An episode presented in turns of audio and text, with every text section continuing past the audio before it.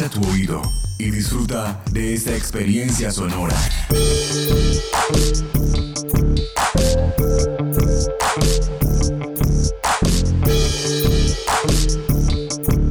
Este es un podcast UN Radio.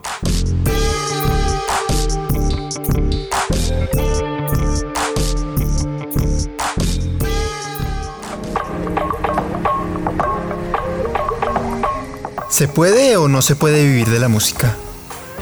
¿Será que solo se necesita del talento individual para lograrlo? Esto es Alteroteca Podcast.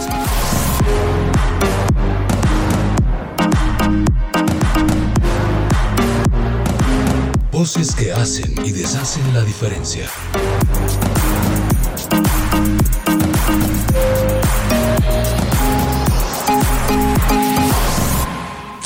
Ojalá todos pudiéramos hacer lo que nos gusta en nuestra vida. Si logramos que nuestro Santi haga música que es lo que le gusta y pueda desempeñarse profesionalmente y pueda vivir de ella, pues sería espectacular. Mira que cuando termine el colegio voy a estudiar ingeniería de sonido. O sea, ¿quieres vivir siempre en la música? Sí, voy a, voy a vivir siempre la música. No sería descabellado decir que uno de los sueños más recurrentes que muchos y muchas tienen en épocas de su adolescencia es ser un rockstar. Tener una banda, llegar a la fama y ganarse la vida con la música, la vida buena. Pero eso es algo que en cualquier caso no llega fácil. Requiere horas y horas de práctica, un montón de paciencia para cultivar el talento y mucha, en serio, mucha disciplina. Sino que lo diga Santiago, quien parece estar recorriendo ese camino. Y, en, el año pasado y ahí tuvimos el concierto de Colombia, el primer encuentro de Colombia Universo en el año 2018. O sea, eso fue el mes de junio. Y ahora, en el, en el año 2019, van a dar el segundo concierto, el segundo encuentro de Colombia Universo en el, en el concierto de en el Teatro Exil Dorado. Me estamos ensayando como como siete, como siete, siete canciones. Take On, Mi Bohemian Rhapsody, La Ciudad de la Furia, Ellos son Mi Cabeza como un revolver, de Soda Estéreo. Ahí ensayamos de la, la casa de donde, donde siempre ensayamos los, todos los lunes hasta el concierto. Hasta el concierto que es el 10 de mayo. En el que primero que Lisa Severina ahí empieza a afinar la la guitarra también. El compositor Geoffrey también afina la, la, también, también la guitarra eléctrica también. Y yo siempre organizo con los cables desde... Mira, todo. Este es Leopoldo, papá de Santiago. Todo gira, digamos, alrededor de los temas que se van a tocar en la presentación. Nosotros hemos hecho muchas presentaciones, entonces vamos a preparar dos o tres temas. Todos los ensayos se tratan de montar esos temas y de pulir a cada uno de los integrantes de la banda. Entonces siempre nos dejamos guiar por las dos personas que están al frente del tema musical, los maestros musicales, los directores musicales del grupo de la banda. Y entonces los niños hacen parte de esos ensayos. En ocasiones esos ensayos son exigentes, digamos, practicamos dos, tres veces por semana, dos horas en promedio cada ensayo. Y al final se logra el objetivo que es montar los temas. Ah, pero no se engañen, que tampoco son niños de quienes estamos hablando. Detrás de todo esto está una historia larga de resonancias y de persistencias que tanto Santiago como muchos de sus compañeros han venido transitando. No desde ayer, no, no, no, sino desde hace más de 16 años. Santiago, por ejemplo, comenzó en su infancia. Y en el 2006 fui a la, a la clínica neuro, neurorehabilitar tenía terapia de musicoterapia y, está practicando eh, violín, piano y los bongos. Y en el 2008 a ese, ese fue un, un ensamble musical que, que, tenía unos distintos profesores y tenía unos conciertos de la, de la clausura. Y en el, y en el 2015 ahí se formó un- una banda que, que se llamó la Fundación Buscarte. Y allá se formó la, el grupo de Blue Harmony.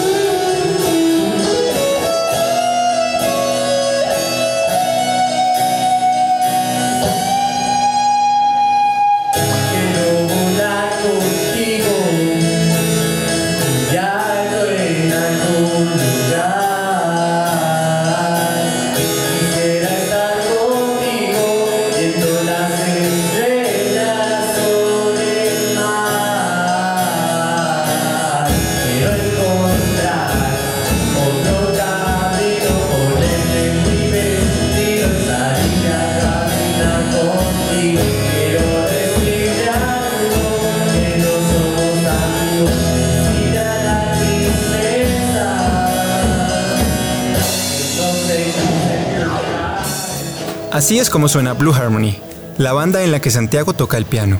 Y la historia de ese grupo, tal como la historia que él mismo ha tenido con la música, se cruza en muchos sentidos con la de su familia. Sí, en serio. Es que, después de todo, ¿quién sino la familia es la que se da cuenta desde bien temprano de lo que a uno o a una le gusta y lo que no? ¿Quién sino la familia puede saber con semejante anticipación lo que odiamos o lo que nos hace felices? ¿No son acaso esas personas las primeras que construyen saberes de nosotros mismos y nosotras mismas? Bueno, pues Santiago no fue la excepción. Cuando te digo que, que comenzó muy pequeñito a tocar el, el- el juguete de Acer, el computador ese juguetico de Acer, pues primero quedé sorprendida porque él solo aprendió el abecedario que también se aprende ahí. Pero cuando él empezó a tocar el cumpleaños feliz, eso nosotros decíamos, pero venga, ¿cómo lo hizo si nadie le dio una indicación? Es, es, eso fue muy bonito. De eso mm, de pronto es un recuerdo que no se va a olvidar. Esa voz es la de Natalia, mamá de Santiago, quien mientras habla acaricia con sus manos ese mismo piano de juguete en el que él dio sus primeros pinitos entre melodías. Tanto ella como Leopoldo desde entonces han notado que la música ha movido a su hijo de maneras particulares, algo que al parecer no ha dejado de ocurrirle una y otra y otra y otra y otra vez. Cuando yo estaba embarazada, mm, siempre buscamos como que estimular y escuchamos de la estimulación del efecto Mozart y toda la música suave durante el embarazo. Entonces, durante el embarazo yo hice esa terapia y todo el tiempo estuve escuchando el efecto Mozart y otra música clásica especial para los bebés. Nació Santi y al ponerle la música, el, el mismo efecto Mozart, él se tranquilizaba, estaba, no, no lloraba. Es más, se acababa el, el CD o se acababa, se apagaba y él como que lloraba. La empleada me decía, Santiago, si se acaba el CD o si se cambia, se apaga la música, como que llora y con la música se tranquiliza.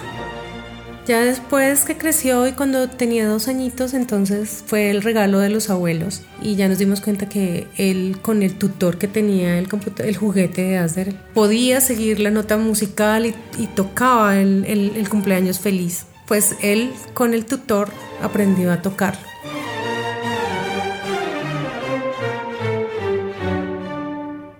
Ya después que nos dieron el diagnóstico de un espectro autista, entramos a terapias ABA y dentro de esas terapias había musicoterapia.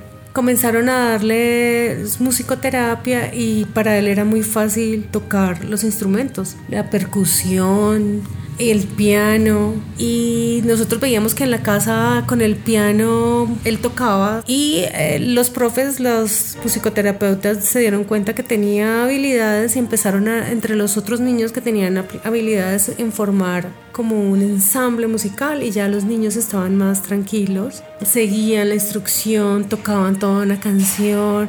Entonces fue muy importante y ellos mismos fueron los que dijeron vamos a crear un ensamble musical, se llamaba en la clínica donde recibíamos terapias que es neurorehabilitar. Ahí fue cuando nos dimos cuenta, esto es algo que le gusta a Santiago, compra- le compramos el piano, empezó a tocar, ya nos entusiasmamos nosotros y que pensamos que es que puede ser su proyecto de vida, que puede encaminarse por la música Y eso, es- eso es lo que nos ha llevado como la habilidad de él. Además que los músicos dicen que Santiago tiene habilidad, tiene un oído eh, especial, tiene un oído absoluto. Y en estos últimos años, en el, el año pasado, en diciembre que hizo la clausura de final de, mm, de la clausura que hace la- el centro de terapias, la clínica de rehabilitar, el músico dijo, ven, necesito que nos saques por favor esta melodía en piano. Y él lo hizo, lo sacó. Eso es lo que nos lleva a pensar, pues que para Santi su proyecto de vida puede ser y su forma de sostener la música. Además porque la disfruta, porque es fácil para él. Por eso estamos como encaminados. Curioso, ¿no? Generalmente, este camino de ser músico se asume como uno que recibe más bien poco apoyo y menos de papá o mamá. Muchos prejuicios suelen reducirlo a una etapa de rebeldía o asumir que siendo músico o música es muy probable que se termine muriendo de hambre. Pues con Santiago ocurre casi todo lo contrario. Nosotros como padres, viendo esas habilidades de Santi, nos encaminamos por esa parte de la música y nos gusta. Siempre pensamos en poner a Santi estudiar eh, en, los cursos libres que hay en la Nacional, pero bueno, como que no se presentó ni el tiempo ni el recurso como para entrar ahí, pero eso fue de pronto algo que dejamos de hacer. Entonces, pues queremos que, como él, es un niño todavía, como encaminarlo como padres y queremos para él como padres que se desenvuelva en un medio que pueda subsistir económicamente, que pueda sobrevivir, que tenga un medio como sin estar sin nosotros. Ese es el fin. Cuando termine el colegio voy a estudiar ingen- ingeniería de sonido. O sea, quieres vivir siempre en la música. Sí, voy a, vi- voy a vivir siempre la música. Los profes que lo han acompañado, lo que le- los que le dan musicoterapia dicen, no, Santi tiene oído musical, tiene su oído absoluto y él puede hacer muchas cosas, puede estudiar ingeniería de sonido, puede ser arreglista y eso nos motiva, como que ellos nos han dicho, mira el, potencial que tiene Santiago. Claro que eso no es por nada particularmente extraordinario. No es que a Santiago el camino del rockstar lo impulsa con una fuerza irresistible. No, es más bien que, entre un mundo de posibilidades, el de la música es uno de los pocos caminos que muchos y muchas creen que le pueden garantizar a él su independencia. Santi tiene facilidad musical, una facilidad im- impresionante que queremos como explotársela, pero pues él como que no tiene muy bien claro que es como que quiero ser músico, sí. Aunque últimamente estaba diciendo que también quería hacer ingeniería de sistemas y quería hacer las dos. La idea de de pronto de que algunos dicen, venga, la música pues como que no vivir de eso, pero pues no sé, nosotros estamos muy optimistas y creemos que hay muchas ramas y mucho por donde puede él subsistir adicional porque nos han dicho él, él puede ser arreglista, puede ser ingeniero de sonido, puede ser muchas cosas. Y si para él es muy fácil eso, pues lo apoyamos y nos encanta.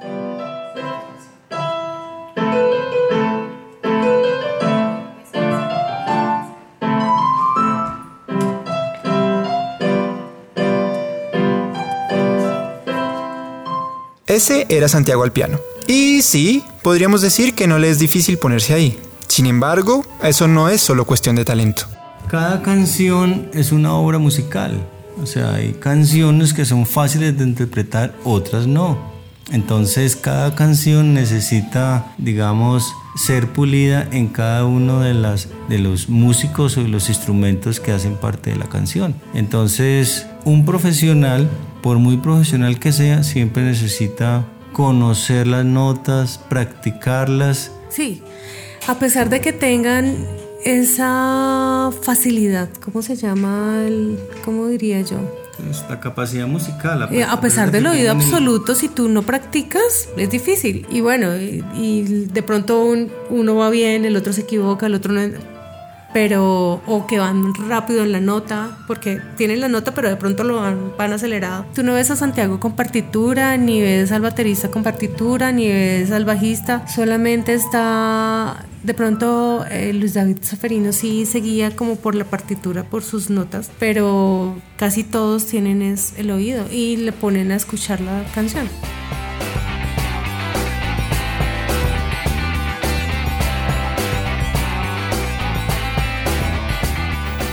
Tampoco es una cuestión que dependa solo de Santiago, pues en realidad esta historia no podría entenderse con justicia sin tener en cuenta quienes han sido, quizá, las raíces más importantes en todo este proceso, su mamá y su papá. En todo caso, no han sido pocas las maneras que ellos tres han encontrado para compartir esa experiencia en compañía. Nosotros somos amantes de la música, no somos músicos, pero eh, digamos que nos consideramos con cierta sensibilidad hacia la música. Entonces, sí nos llega la música y aprovechamos esa sensibilidad que tenemos ante la música y con las habilidades que tiene Santiago para que todos la aprovechemos y nos sintamos contentos. Ojalá todos pudiéramos hacer lo que nos gusta en nuestra vida. Y si logramos que nuestro Santi haga música que es lo que le gusta y pueda eh, desempeñarse profesionalmente y pueda vivir de ella, pues sería espectacular. El camino del rockstar. Ese en el que no dejan de tejerse esfuerzos conjuntos ni de trazarse sueños, tramas, historias, posibilidades. Al final, algo que puede terminar siendo un horizonte lleno de saberes, un camino de vida, tanto para Santiago como para muchas otras personas. Y ese conocimiento que nosotros tenemos acerca del autismo, de cómo eh, la música llegó, queremos compartirlo. Queremos crear comunidad, queremos que otras personas tengan la oportunidad de que sus hijos descubran una forma de ellos defenderse en la vida, de pronto que no solamente en la parte social, en la vida personal, sino inclusive en la vida profesional, que ellos puedan inclusive tener un oficio, digamos, que puedan vivir de eso.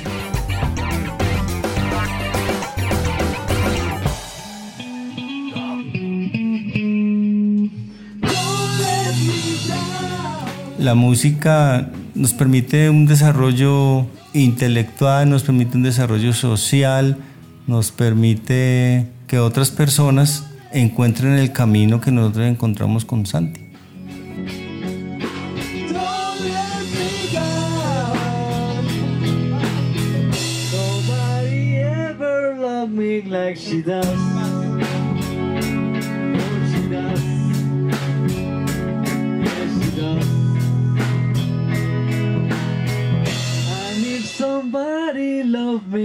She.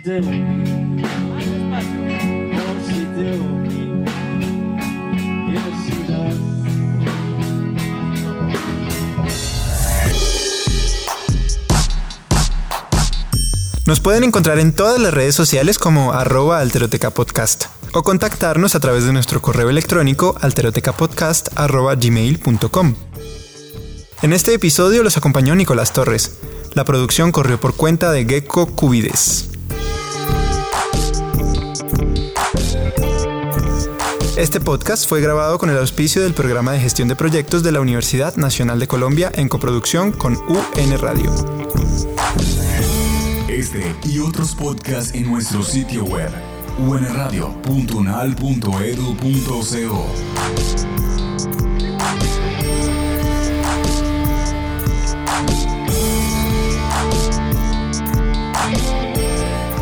Universidad Nacional de Colombia, proyecto cultural y colectivo de nación.